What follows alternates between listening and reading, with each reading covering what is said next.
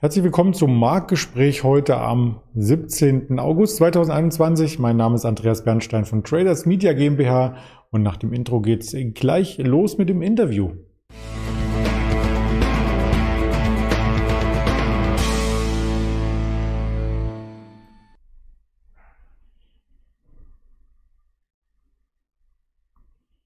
Wir möchten wie gewohnt über den DAX sprechen. Wir haben aber auch weitere Themen heute hier mit im Fokus.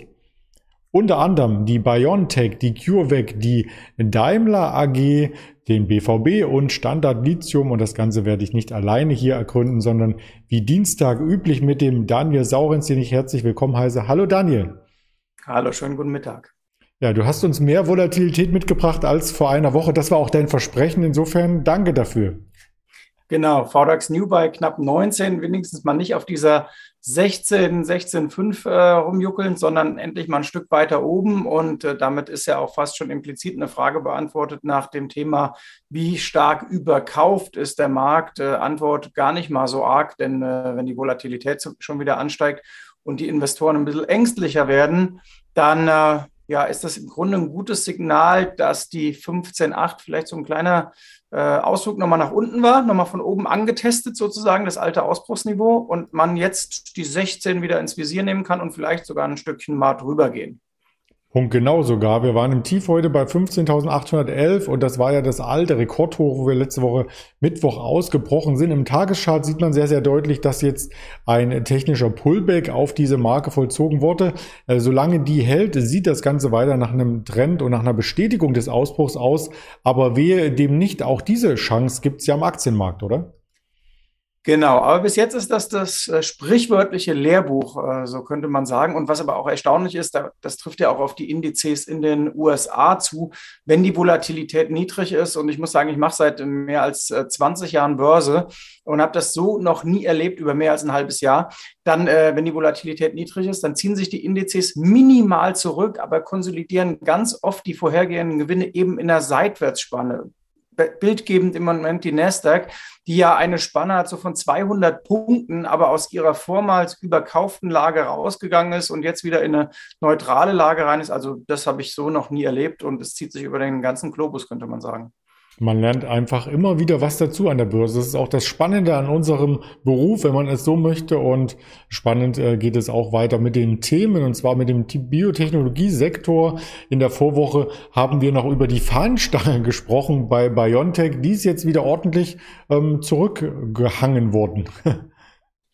Ja, genau. Also ich meine, im Grunde genommen ist das der Klassiker. Es gibt eine Fahnenstange in der Aktie und das würde ich gar nicht mal nur äh, auf die Impfstoffhersteller ähm, fokussieren, sondern auf alle Aktien, die in diesem Corona-Hype-Thema drin sind. Ähm, wir wissen in den USA, es begann mit den Korrekturen schon im Spätwinter von Zoom und so weiter. Dann zog sich das über Europa mit einer Home 24 und äh, einer Shop-Apotheke, wie sie alle heißen. Und jetzt sind eben die Impfstoffhersteller selbst dran.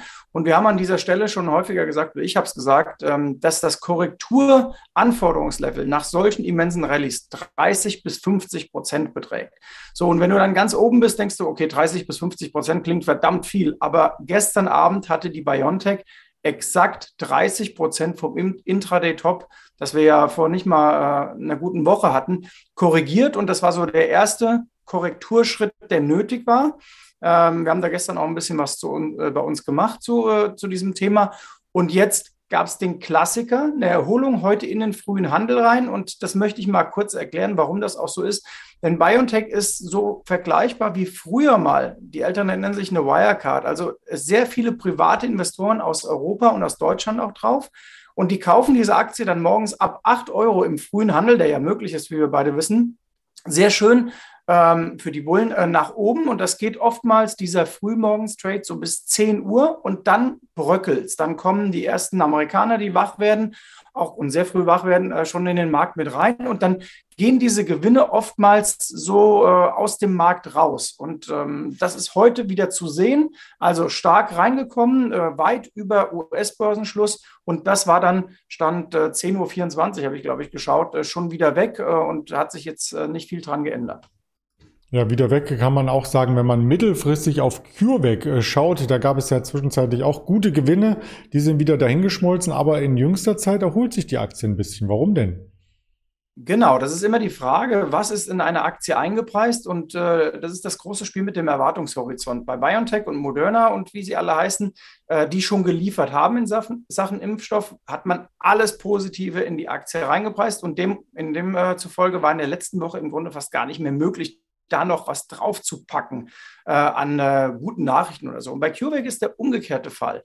Die haben enttäuscht, natürlich haben sie enttäuscht, denn sie haben ihr Präparat nicht an den Start bekommen. Und jetzt ist aber der Markt im Hoffnungslauf und sagt, naja, vielleicht äh, gibt es ja was. Die jüngsten Ergebnisse waren etwas hoffnungsvoller, will ich mal sagen. Und dann trifft ein niedriges Erwartungslevel auf äh, eine Aktie, die relativ ausgebombt war nach der Korrektur. Und deswegen steht die im direkten Vergleich zu Moderna und BioNTech in den letzten 10, 14 Tagen gut da und hat sich äh, sehr gut halten können, beziehungsweise sogar eine ganz gute Erholung gestartet. Ja, das haben wir jetzt hier im Chartbild uns auch nochmal genauer angeschaut und kommen damit auch äh, zu einem Thema, was uns bewegt im Sinne von, ja, man kann bewegt werden. Und das ist bei Tesla ein bisschen gefährlicher geworden. Da gibt es Untersuchungen, haben wir heute Morgen drüber berichtet. Aber das könnte so ein bisschen auch auf die deutschen Automobilhersteller abfärben, denn die sind ja auch im Thema Elektromobilität unterwegs. Genau, das Thema Elektromobilität ist ein spannendes. Äh, Daimler ist da ziemlich gut unterwegs. BMW tut sich schwerer. VW ist am besten aufgestellt in Deutschland, das wissen wir. Aber die Autohersteller haben an einer ganz anderen Front momentan zu kämpfen und das drückt auf die Aktien, nämlich die Rohstoffversorgung. Ähm, man sieht das, äh, fast alle Autohersteller leiden unter diesem immensen Chipmangel. Äh, gestern hat zum Beispiel Ford bekannt gegeben, dass man in Köln die Produktion des Fiesta schon wieder stoppt. Äh, die stand ohnehin wochenlang still.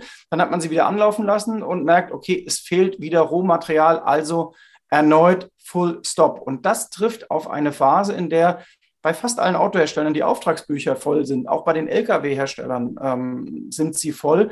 Und das ist eine absurde Situation, weil du im Grunde genommen das Geschäft deines Lebens machen könntest, aber dir fehlt das Material. Und äh, da haben wir schon oft drüber gesprochen, aber es zeigt sich jetzt in den, ähm, bei den Firmen im operativen Geschäft. Und die große Frage, die an der Börse jetzt auch ähm, bestimmt bald diskutiert wird, mündet das irgendwann in Gewinnwarnung? Weil natürlich, wenn ich nichts produzieren kann, dann kann ich auch nicht absetzen und dann äh, schmälert das im Endeffekt meinen Umsatz und damit dann auch meinen Gewinn, je nach Marge. Und äh, wird der Markt dann sagen, na gut, dann verschiebe, schiebt man eben den Umsatz in die Folgequartale oder ruckelt das nochmal ein wenig. Und ähm, bei Daimler und VW hat es in den Aktienkursen schon ein wenig angefangen zu ruckeln.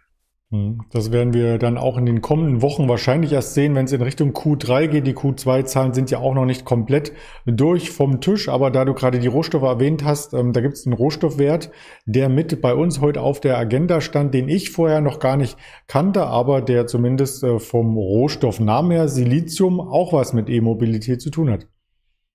Genau, Standard-Lithium und Rocktech-Lithium sind die Titel, die in Deutschland äh, sehr gerne gehandelt werden. Ähm, jetzt sind die Kurse in den letzten Tagen etwas unter Druck gekommen. Grundsätzlich muss man mal sagen, äh, es gibt da keine singuläre Meldung. Es gab einen Titel heute früh äh, aus dem asiatischen Bereich, der nicht so 100 Prozent überzeugt hat mit seinen Ergebnissen, aber generell, da ist so viel Sentiment drin wie kaum in einem anderen äh, Segment.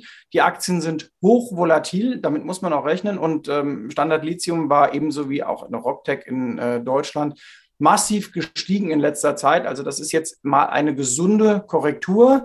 Es gibt den einen oder anderen, äh, wir haben das eben mal mit äh, ein paar äh, erfahreneren Börsianern diskutiert, äh, die sich beziehen auf ein Statement des US-Verteidigungsministeriums, die vor ein paar Jahren mal gesagt hat, man sollte Afghanistan nicht unterschätzen, da werden doch bedeutende Rohstoffvorkommen und China und Afghanistan, die Chinesen haben ja gestern gesagt, dass sie die die Taliban-Regierung womöglich relativ zügig anerkennen würden, ähm, dass China und Afghanistan zusammenarbeiten und dann eben auch im Bereich Lithium was möglich wäre. Und das würde ja bedeuten, es kommt dann mehr Lithium auf den Markt und Angebot und Nachfrage, das Spiel kennen wir.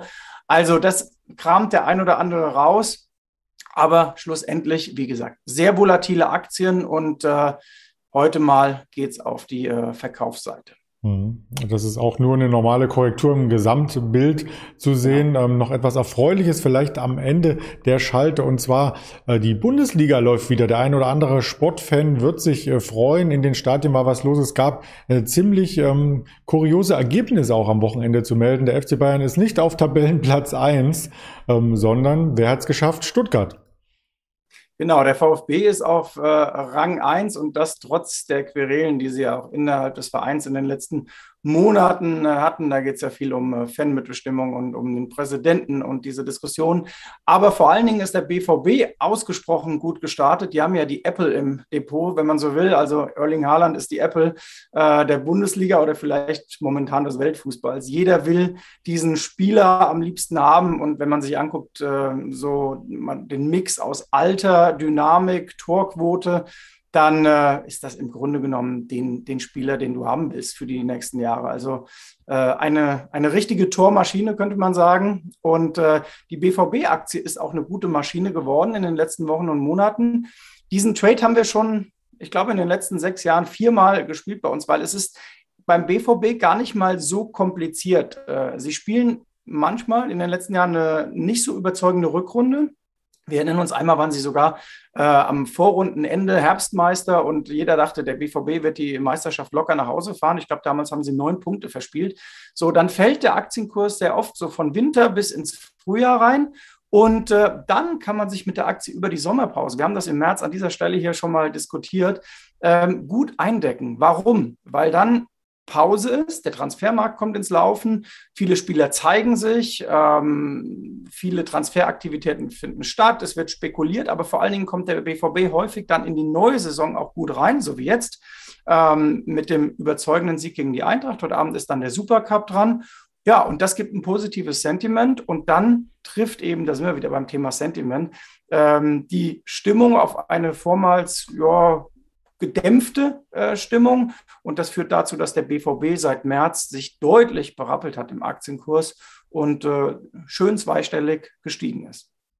Das sieht gut aus und ist sicherlich nicht nur für die Fans äh, spannend, sondern eben auch für alle anderen Aktionäre. Weitere dieser Stories dieser Art äh, stellen wir da auf den Kanälen der LS Exchange, nicht nur auf YouTube, sondern auch auf Twitter, auf Instagram, auf Facebook und in den Hörvarianten Spotify, Deezer und Apple Podcast.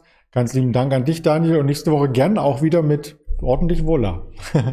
Sehr gerne. Mal gucken, ob ich über der 20 was mitbringen kann beim VDAX. Bis dahin. So machen wir's. Bis dann. Ciao.